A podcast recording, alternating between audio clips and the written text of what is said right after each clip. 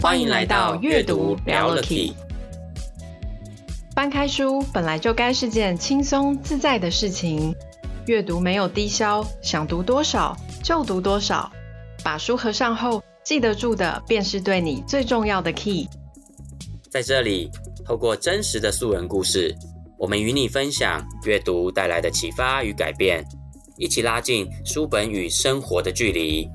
Hello，欢迎来到阅读聊了 Key，我是小翔，我是 Sylvia。好久不见的去冰系列，在相隔快要半年后，我们要来对于这个《影响力》这本书呢，我们想要来跟大家再来做我们《影响力》这本书的最后一集的分享。终于可以有一个完结 完结篇的概念，跟上一次讲喜好原则隔了快半年，那所以我们想说，因为事隔比较久。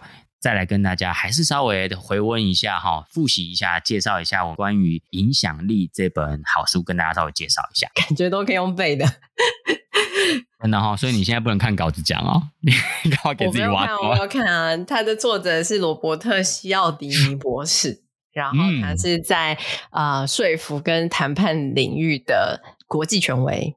然后他是大家称为影响力教父。那他这本书呢，是在一九八四年出版，已经销售超过了五百万册，所以它是一本出版快要四十年的书喽。没错，没错。哎，然后呢，他在今年，哎，去年出了新的版本，然后一个升级版。那这个升级版，它加上了一些新的例子，同时它也告诉了我们。最后一把就是第新增了第七把影响力的武器，就是我们今天要讲的这个主题。哎，那可不可以帮我们再复习一下之前我们讲过的？呃，就是在去年出版这版新版以前，其实它卖了将近快四十年，前面的三十多年其实都是六大原则就已经在全世界这六个影响力原则就已经是一种圣经级的存在。前面六个原则再帮大家复习一下是哪六个？前面的原则呢，大家可以回去听我们前面要这样就对了。我们这 我们我们我们要硬是不帮大家复习，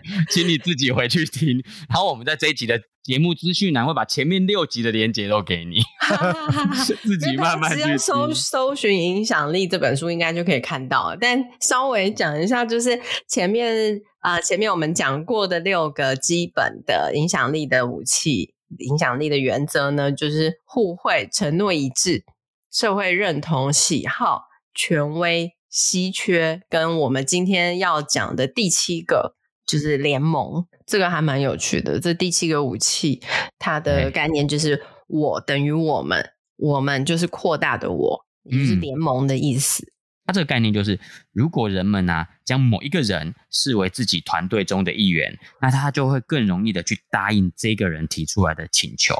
好，那所以呢，接下来我们今天这一集就要来跟大家深入聊这一块哈。那接下来要跟大家讲一个关于一个圈圈的故事。那这个圈圈呢，它就叫做我们。好，听众朋友们，现在你可以想一下哦，如果假设。以我哈，以我不一定要是圆，我不一定要是圆心，可是我在里面。然后呢，我的外围我画出了一个圈圈，那这个圈圈不一定要是正圆，它可以是不那么圆、椭圆都没有关系。对，它就是一个范围、一个界限。好，那这个圈圈呢，在这个圈圈范围里面的呢，我们就称它叫做我们。那所以说呢，当这个圈圈这个范围以外的人想要进到这个圈圈。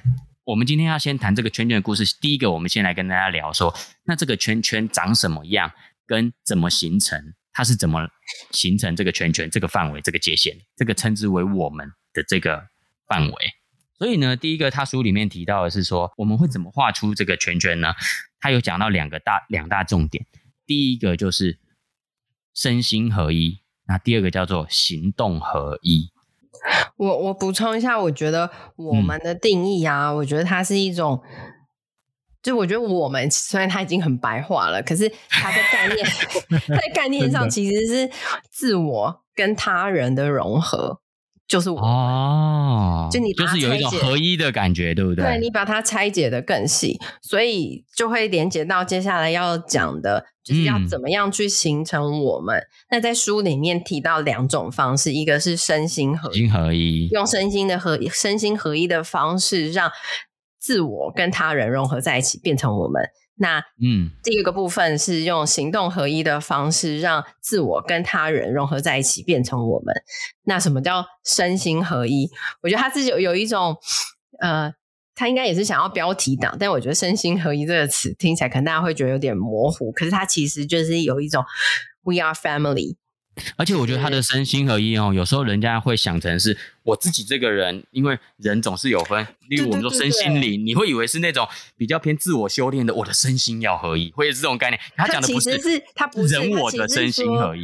对，他其实是如果大家的身体差不多，然后心理就差不多的那种 身心合一。就是如果我们是类似有共通点的人，那我们的心理可能就是合一的，所以是身心。哦，那我如果要更理，我是不是也可以把它想成这个词比较像要讲人我合一的概念？对啊，我觉得我跟别人合一。对对对，所以他在里面就有讲到说，呃，其实亲属的关系会让你觉得是我们。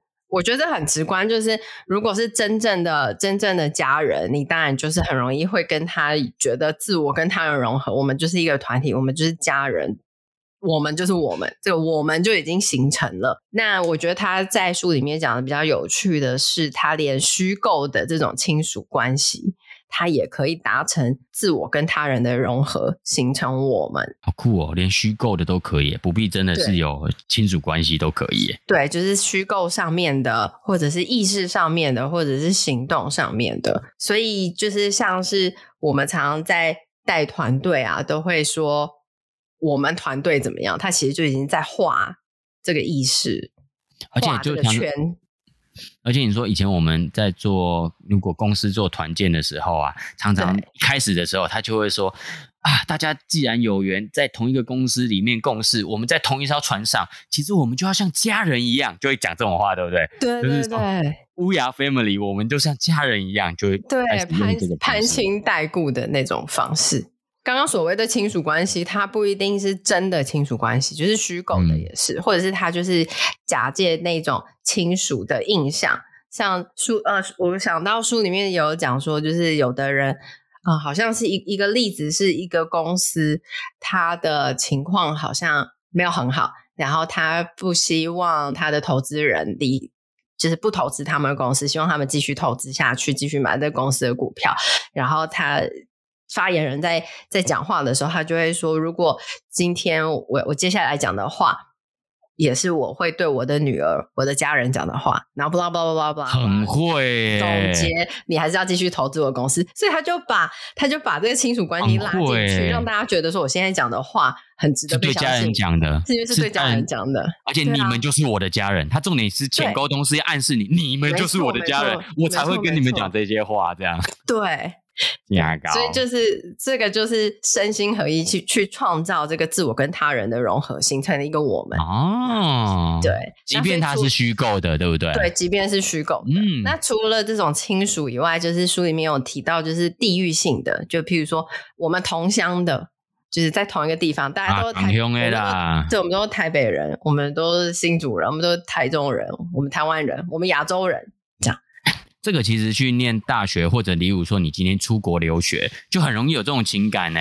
因为你只要像小到我们去大学，好，我们在大学的时候，大家不是同学里面就会发现啊，你也来自某某，例如说，哎，我也是台中人，我也是台中人呢，然后大家就会有那种好像瞬间那种怎么讲，情感就拉近的感觉。对啊，马上就交到朋友，就形成一个小的群体，就是你刚刚说的圈圈。台中人圈，我们台中人问台中人。会有什么同乡会之类的、啊，就会就这样子形成了。其实校友会也是这个概念啊，校友会就是在不同的地方，我跟你同样毕业于同一个学校，所以我就会跟你有一种情感，我就会认为我是我们。然后对，对，这就诶校友会也是这样的例子来的。嗯，没错，没错，对，就是当兵同梯的也是一样，真的，真的。其实就是找到那个共同点，然后让你因为就是因为 we are family 的这个概念，然后形成了我们。另外一个就是刚刚有讲到行动上的合一，我觉得这个还蛮有趣的。所以行动上的合一就是透过行动让自我跟他人融合在一起，形成我们。那他的行动就是指的行动就是同步化的一个体验。他其实小到。嗯，它里面就讲了五个嘛，嗯、对不对？又分成五个小点。对，它里面又分成五个五种行动，它把它分成五个类型，这五种行动都可以让你有这个同步化的体验，然后进而 进而形成我们的这个概念。那它小到就是节奏啊、音乐、舞蹈。像我们以前在行军的时候啊，我们带队的时候，前面带队的那个长官就一定会带大家打数，精神打数。那我们陆军一定大家都有这个经验啊，雄壮、威武。严肃、刚直，然后后面就不拉不拉不拉不拉不拉，反正就是喊这个。所以其实它里面讲的就是，我只要透过我做同样的一种行为举止，就会产生我们感，对不对？我觉得是不是那种行军要走一样的步伐，一样的左脚右脚，也是一样的概念？对啊，动作都要一模一样哎。对，所以他不，它不只是，应该不只是，就是呃，什么典礼的时候，那个行军看起来好像很有秩序，很厉害。我觉得它也是形成一种我们的这种感觉，就它不是只是外在表现出来让你觉得很整齐划一，它更是在对于内部的人，会在同样做这个行为的人内部，你在心理上就会产生连结了。对，不只是外在，你连。心里面做这件行为的人的内心也会变得不一样，那其实就是透过产生这种我们感，是不是？它就很容易会让我们对于同样我们刚刚讲的，只要是在这个圈圈里面的人，只要我发现到这个人他是跟我在同样这个我们的圈圈里面，我们就会对他产生三种心理变化，对不对？第一个就是对他的喜好就会上升，就会提升。对。然后呢，对于他讲出来的东西或他的立场的支持度也会提升。对，然后第三个是对他的这个防备心就会下下降，嗯，哇，所以我觉得这个就是这个这本书为什么要加上这个影响力武器的原因，因为它会让你防备心、你的戒心就下降了，所以这时候就是很好去影响别人或者是被别人影响的一个点，只要产生说服力，对，就是产生我们的这这种感觉。那他在行动合一的地方，还有讲到第二个点，就是讲到说，如果你对于一个比较善于用感性的人，你就用比较感性的方法跟他沟通；然后如果是一个比较理性思考的人，你就要用比较理性的方式去跟他沟通。我觉得这个好像蛮好理解的哈。嗯，就是、因为你就会觉得同频啊，对，同频，然后就产生了一个我们的感觉。哎、啊，其实像你刚刚讲的很好，哎，你说的就是他就好像是在讲着同样的语言的概念。对啊，其实讲同样语言这件事就是啊，就像我今天如果在外地，我突然耳朵旁边原本都是陌生，我去到一个陌生的国家，好，然后呢，非母语的国家，所以我耳边原本充斥都是非母语的，可是我一旦耳边突然响起熟悉的母语，我突然就会跟这个人，对，因为对，因为就是说着同样的语言的概念，对啊，对啊。这就我们就产生了，对不对？对对对。如果这时候他在跟你刚好有眼神的交流，可能还会点个头、打个招呼，有没有？确认过眼神。对，这时候就产生了我们这样。你对这个人的 防备心一定比其他不是讲你这语言的人还要低。其实就是会瞬间拉近一些距离的。当然，可能还是会有一定的防备，可是至少你会降低一点，而且会拉近距离。对啊，这是它里面在行动合一的部分讲的第二点。对。那第三点，对对对，接下来就是还有就是持续的交换、交流或交谈、交换讯息啊，然后不断的就是不断跟这个人有连接吧，然后去对这个人有不有多一点了解。他他例子里面提到，就是在约会的时候，你可能要多了解，就是多了解对方。你可能不是 speed dating，就是六分钟讲几句话而已，你花长一点的时间去。了解对方，他在书里面有提到，至少要问三十六个问题。对，所以你就有越多的讯息上的交换交谈，然后应该就比较有点比较深交了吗？或者比较有点多一点了解或者交情，自就会形成一个我们的概念。他就其实这个真的也蛮直观的嘿。当当我们越常跟一个人交流，其实你心里就会觉得对这个人的熟悉感就越强烈，越强烈，你对越熟的人，好像就比较容易觉得是我们嘛。是同一组人的感觉，所以这个这个范围就被画出来了。是哇，这真的也好直观哦。但是我们真的就是存在这样的心理状态。没错，没错。然后接下来他他还有讲到，就是大家一起吃苦的话，曾经一起吃苦过的人，也会形成一个 我们。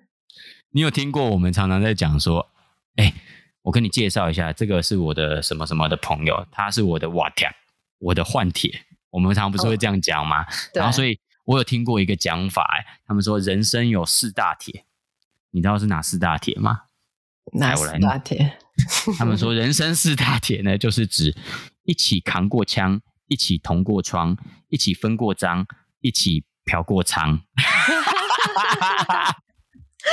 我觉得这个如果是，我觉得他写的写的好接地气哦，这非常接地气，虽然有一点政治不正确，可是我觉得从这四点，哦、真的啊，但是真的就是一起有一些革命情感，做过一些事情，然后你就很容易有那种我们的感觉。其实他讲的就是一种革命情感，就譬如说当兵吧，男生应该很容易觉得。就是还还有跟什么跟我同梯的有联络啊，或者是在哪里一起当兵的，还是还是很有革命情感的这种感觉。没错，真的是这样。所以里面也谈到一种，就是当我们如果有我们跟这个人或者这一群人有共同的敌人的时候，其实也很快的可以让我们团结，让我们凝聚在一起。因为这样凝聚在一起，然后甚至我们就想到说，还有一种是说，如果我们有受过一样的创伤的时候。它也会让这一群人就形成一个我们的感觉。对，那其实我这边我想到的一个很生活化的例子，诶，我不知道听众朋友们，如果你有在上班，身为上班族，有没有过这样的经验？就是 今天呢，当如果你听到大家在吃饭，同事啊吃饭啊闲聊的过程中，某一个同事开始突然讲起了公司很多主管嘛，突然讲起 A 主管的坏话。他曾经 吃过 A 主管的什么亏啊，被他怎么样亏待过或什么的。然后，如果你同时也吃过这个 A 主管的亏，你对这个 A 主管其实心里也有过一些美送。你有没有发现，你突然跟这个同事就距离变得好近哦？对，然后有了话题，两个人聊过之后，就觉得感情有一种加深的感觉。为什么会这样呢？书中就是书中讲的，有了共同的敌人，对，可以一起同仇敌忾。没错，有了共同点，而且你们甚至可能真的一起吃过他的亏嘛，有共同的创伤，这样 同样被他的烤鸡打过不好的烤鸡，这样是吗？所以这就是他说，在一起吃过苦，然后产生这种革命情感，也会让你们因为行动而已而产生一种我们感。对，就会变得变得更团结。对，好，刚刚讲的有点好像比较偏一种比较负面经验而产生的我们感。那接下来还有一种是比较正面经验产生的我们感。是他讲的第五点，就是透过我们共同创作，也可以，你也可以想成它里面的一个一个内涵，就是有参与感，共同参与的感觉，参与了某件事情，或是共同对什么事情有。有一些贡献，贡献，对，对，所以就是在一起一起可能做什么样的专案啊，然后一起创作啊，譬如说像我们一起做，我们一起做 podcast 有没有？这也是一种，这是这也是一种共同创作，这样就会有产生了我们节目，我们 podcast 这样子，真的，而且我们。嗯，我们也像我们每一集，像今天是去冰系列嘛，所以没有邀请来宾。那我们平常每一集不是都会邀请一个 key man 担任我们来宾吗？对，其实我们也就是在跟这些 key man 跟这些来宾们共同创作我们的节目。没错，所以呢，这些 key man 们担任过 key man 以后都要。听到阅读聊了 Key 这个节目，哦、就是我们哦。对啊，你要讲我们节目哦。对，讲 讲阅读聊了 Key，就是在讲你哦。我们节目哦，对啊。对哦、所以有人讲我们哪里好或不好，都跟你有关。要不要这么严重？哎、欸，这一集播出之后，会不会大家减少大家担任 Key Man 的意愿？有人要当 Key Man。千万不要这样，千万不要这样。对，其实他没有啦。我们过去担担任过 key man 的，都有跟我们回馈。其实他们真的会，呃，录完节目后，真的都会有一种很开心、很愉悦的感觉。这样子，自己讲真的都不会脸红哎。希望是啊，如果有不开心的，麻烦让我欢迎跟我们讲。对对对 对，那这样我们就会赶快再帮你建立一个共同的敌人。那这样我们又还是一起了，我们就在找一个共，反正就是呃，透过共同创作这件事，因为有一样的参与感。其实里面书里面还有提到一些细节，对不对？我觉得有一个故事，他甚至书里面用漫画来阐述这个故事，我觉得超有感觉的。他我觉得他这个很有趣，跟刚刚讲到那个亲属关系也是一样，就是哦，这个共同创作的参与感跟贡献感啊，不管是真的还是虚构的、假的，其实都是有 效的。你只要让这个人觉得有参与感，然后你就可以对他、哦、对他有一点影响力，或者是自己会去被别人影响。刚刚小强说的这个漫画呢，我讲会不会不好笑啊？那我们来演一遍好不好？我们来演一遍好不好？我觉得用演一遍应该会蛮好笑啊。好啊，你要演谁？好，我来演那个老板好了。然后我演一个要跟你 propose 的一个一个员工。好，OK，一个部署要跟我 propose，他有一个案子想要获得这个长官的支持，所以他来找我。对对对嗯，他希望获得我的支持。来哦，来哦。好，来，三二一，Action！针对怎么样升级我们的客户的服务体验，你提出了一个非常好的主意，老板。诶我怎么不记得我有对这个提出过什么样的主意啊？这是一个很好的主意，也非常天才。哦，看来我的确是有给过一些建议哦。我们需要让这个预算通过，不过对你来说应该不是什么问题吧？哎，我肯定会支持我自己的主意啊！这个主意这么的棒哎。那我其他的项目会稍微耽搁一下，但是你也说过那些其他项目没有那么紧急，对吧？啊，我有讲过这样的话吗？我觉得这是一个非常明智的、明智的决定，哎。哦，好吧，好吧，那就照你说的这样去做吧。OK，就这样。好，然后好，OK，那这个场景呢，就到这边哦。大家刚看到我们两个角色扮演这样的一个一个故事哦，这个可能会发生在公司的场景。好，然后他最后呢，他还有再画了一个，在解释说，当这个来争取长官的支持跟同意的这个同事呢，他遇到了另外一个同事，另外一个同事就会很好奇说。诶，你是怎么能够去拉到这个长官的支持，甚至是因为这样的支持，还获得了公司跟长官给予这个预算上的，就是给予这样的预算去支持你做这件的事呢？是怎么做到的？关键就是，关键就是我这个员工刚刚说的这一些的这个套路呢，其实就是把这个功劳让给了老板，就是老板其实也没做什么事情，这真的太厉害。透过刚刚这个过程归功于他，让他。好像产生了参与感跟共同创作感，所以这共同创作这件事情呢，不管它是真的还是假的，或者是说它的成分有多深都没有关系，只要让他觉得哦有参与感，其实就就可以形成自我跟他人融合，然后把老板把大家通通都拉进来。变成一个我们，然后老板就会更容易支持你想要做的这个 proposal。而且，而且这个啊，我们刚刚书里面讲到的例子，虽然是一种好像下对上嘛，去争取支持，可是其实我们生活中也有很常有这个例子啊。就像例如说，我们常常在讲，假设举个例来说，我们今天假设我们公司的附近，好，然后有一间新开的餐厅。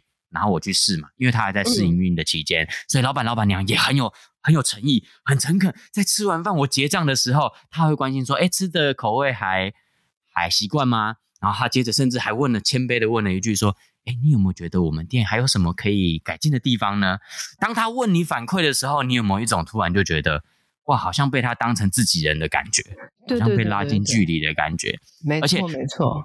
而且你如果顺口的说：“哎，老板，我觉得你们。”或许你们东西都还不错吃诶，或许你们以后还可以搭配套餐哦。例如说，我点一个主餐，再加某一个汤，是不是可以折个五块钱啊？变成套餐价这样优惠，或你们可以尝试看看，可以试着看看这个东西。然后等到你过了一个礼拜后，假设你再去这间店，发现菜单上真的有套餐，新增，对，你是不是就觉得有一种自己当初的意见反馈被接纳、被采纳的时候，你是不是更有一种哇？我真的是跟这间店一体的感觉，一体可能有点严重，但你至少就会觉得我是同一阵线，就更会带朋友来吃，对，对不对？然后你在吃带朋友去吃的时候，还会说他之前原来没有套餐，是因为我告诉他 要有套餐，然后老板就真的新增了套餐。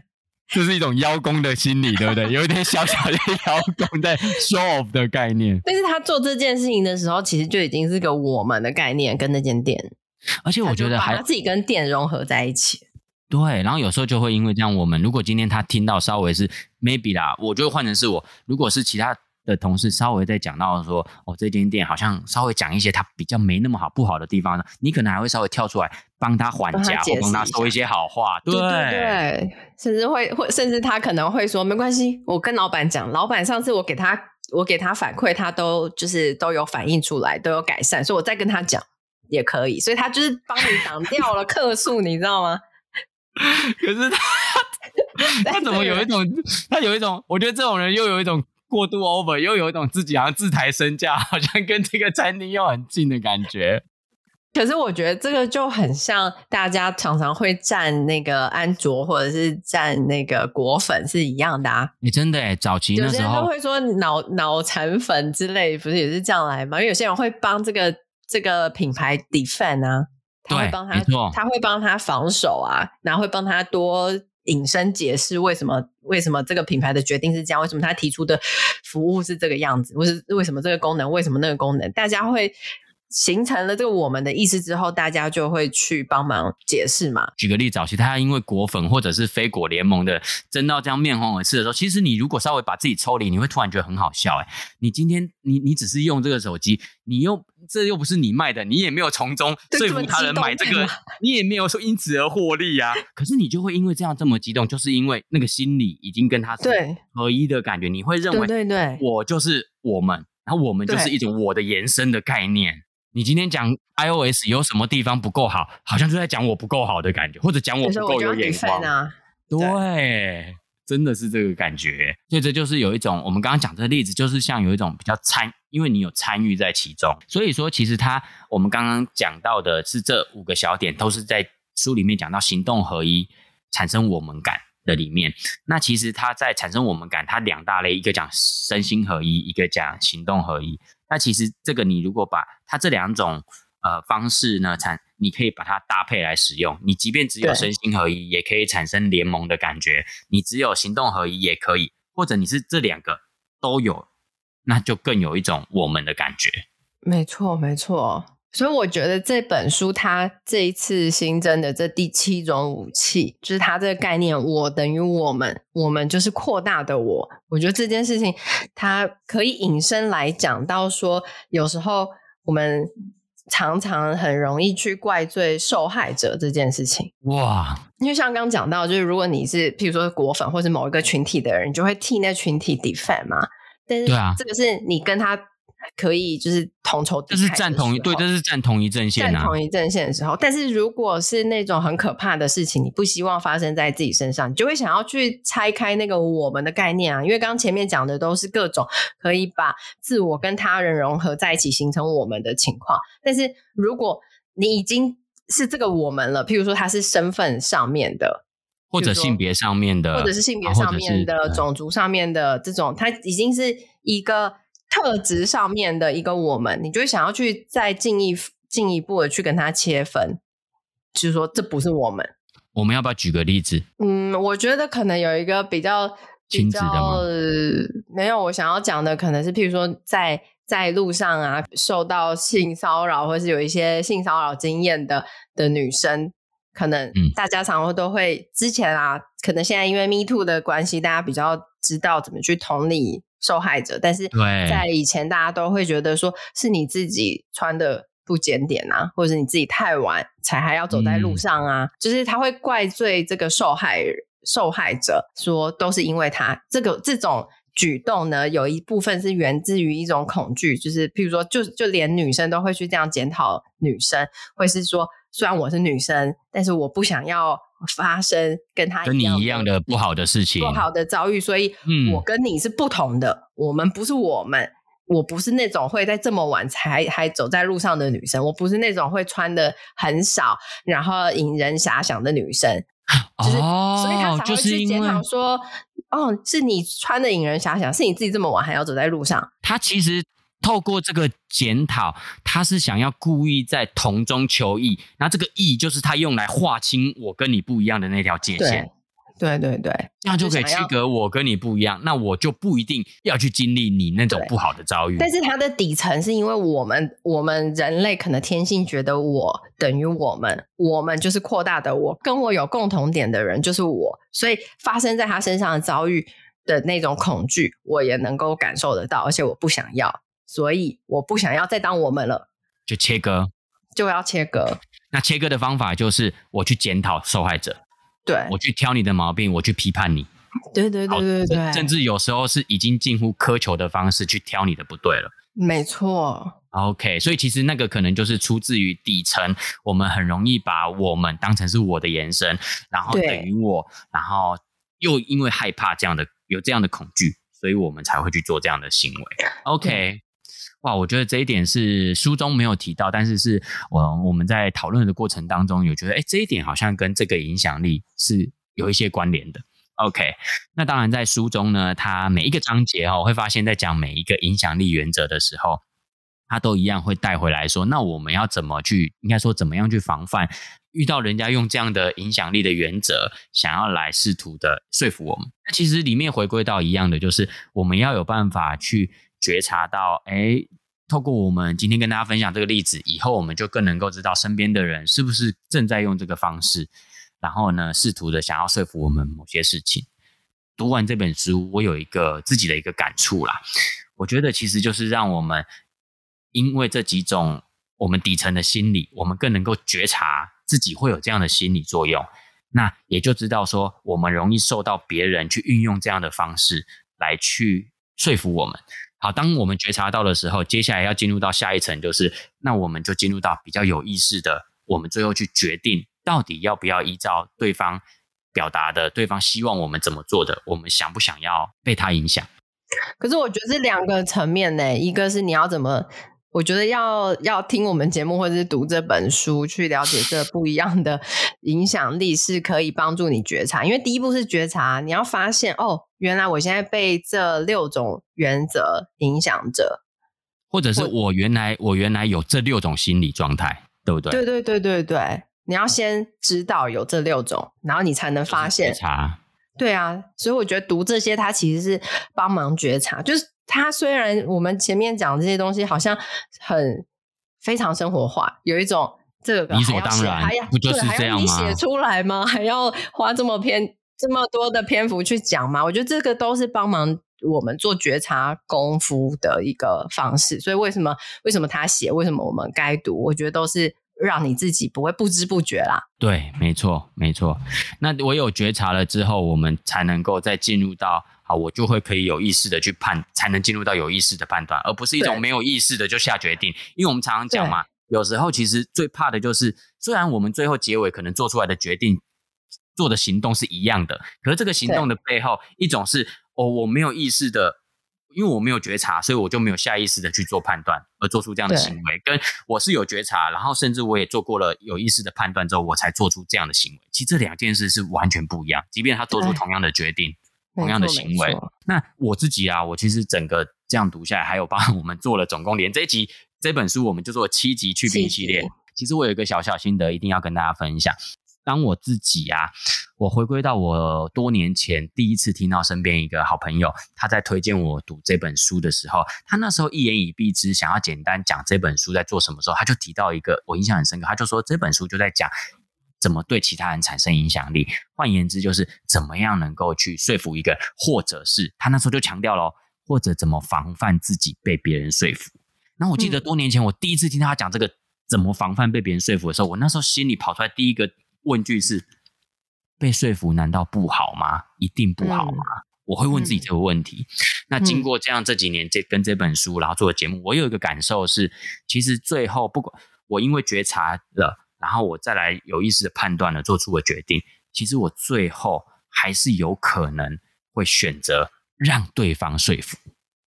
那我觉得，我觉得那个影响我最重要的是，因为我最后还是会静下心来去想说，那对方的出发点可能是否是善意的，还是单纯真的只为了他自己的？那我我觉得他对我来说，我判断他可能是。比较偏善意的，那我最后还是会决定，嗯、即便我都察觉到它是一种套路哦，它是一种用的这些技巧、说服力技巧，我还是会决定让他说服。嗯，我觉得你想说的应该是，就不要因为读这本书，或者是读这本书是为了要变成杠精，有没有？就是你到处或者很刺猬，为了反对而反对，为了反对而反对，就是因为我发现哦，你是套路，不管是非对错黑白，我就是。不买你单讲，就是为了反对而反对。我觉得你想要说的应该是，就不需要像这样。其实有了觉察之后，你才能够选择啊，你才可以去选择说，我要好，我还是被你说服，我不要被你说服，或者是说我有另外一种看法。这个都是要在觉察之后才可以才可以做到的事情。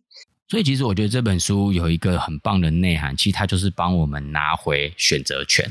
嗯、那其实我觉得，一旦生活中从小事到整个人生大方向，当你已经有选择权，拿回选择权的时候，我觉得就是这本书对我们最大的好处，读这本书最大的影响。真的耶，真的耶。对，所以这结论超棒。对，就是拿回我们自己从生活到人生的选择权。嗯，嗯，我觉得是这样。OK，那太棒了。那我们呃这一年多来录了七集，然后我们今天呢可以把这一本非常棒的全球诶，刚刚大家片头有没有认真的听？来，观众朋友来抽查一下。Sylvia 刚刚前面介绍这本书现在已经出版几年了？来，好，很好很好，大家说的很对，有认真听哦。好，那我们刚刚说这个全本已经销售超过多少万本了？很好，很好，很好，大家也都讲，我有听到五百万本哈，我有听到大家在心里呐喊五百万本哈。好了，我们呢接下来去冰系列还是会持续的这个为大家选一些我们觉得很棒的书，然后透过我跟 Sylvia 我们两个人读完之后，然后跟大家介绍。分享里面我们觉得很有印象，也觉得很有趣的知识点。OK，那我们的这集去冰系列就到这边告一段落喽。那我们阅读聊了 key 呢，我们每周二的睡前都会更新新的一集，欢迎大家呢可以到网络上搜寻阅读聊了 key。那我们在 FB 上面也会有我们的粉专，我们每一集呢在上架的时候都会有一个新的贴文。那大家找到我们粉专，第一个呢可以先去追踪我们。那再来一个呢，就是大家在各大听 Podcast 的平台，不管是 Apple Podcast、Google Podcast 还是 Spotify 呢，都可以呢追踪我们，然后订阅我们。啊，最重要的是呢，欢迎五星推爆我们，给我们五颗星的这个评分哈。那其实我们 FB 粉专每一集新的这个贴文，也欢迎大家可以转贴这个 FB 的贴文，那这样就可以分享给你身边更多的好朋友。然后你也可以在你这个贴文里面艾特你的好朋友，一起来听这一集。你觉得这一集听了一定对他很有用，那你就赶快。艾特他，分享这篇文章到你的 FB 等等的，转发转发分享分享，找更多的人一起来听。OK，这一集呢就跟大家聊到这边了，我们阅读聊了 key，下礼拜二再跟大家继续聊了 key 喽，拜拜，拜拜。